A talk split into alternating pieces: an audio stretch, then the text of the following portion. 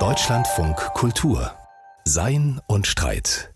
Menschliche Formen des Zusammenlebens gibt es viele und sie ändern sich ständig. So auch die Namen, die wir ihnen geben, jetzt Verantwortungsgemeinschaft. Nach dem Willen von Bundesjustizminister Marco Buschmann soll mit ihr die Möglichkeit geschaffen werden, sich auch außerhalb von Ehe- und Verwandtschaftsbeziehungen rechtlich verbindlich umeinander zu kümmern, etwa im Alter unter Freunden oder Mitbewohnern. Gute Idee? Gar Aufbruch in ein neues Zusammensein? Unsere Kommentatorin Petra Gehring führt philosophisch vor. Das Modell der Verantwortungsgemeinschaft klingt vielversprechend. Und dies nicht nur für mich als philosophische Feministin. Den Wegfall der Familie forderte schon das kommunistische Manifest.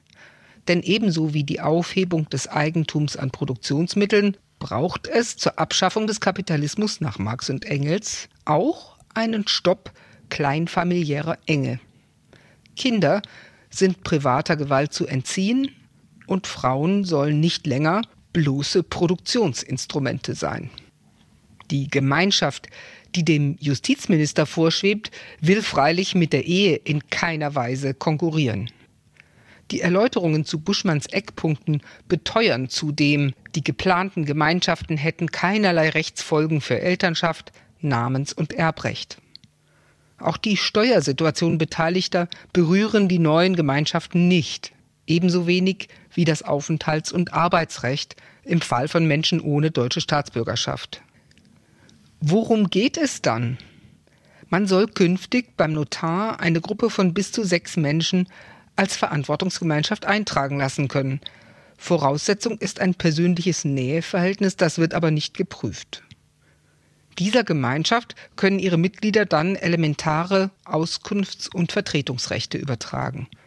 Betreuungsrechte wahrnehmen, medizinische Auskünfte erhalten, Organe spenden, in Behandlungen einwilligen oder diese ablehnen, falls die betreffende Person nicht mehr ansprechbar ist, oder auch ähnlich einer Familienangehörigen Pflegeleistungen erbringen.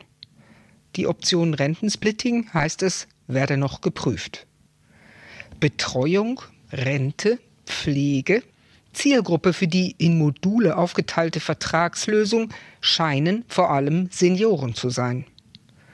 Die meisten der geschilderten Vertretungsrechte und Hilfen kann man unter Zweien allerdings auch längst schon vereinbaren. Von daher viel Neues bringt die Verantwortungsgemeinschaft nicht.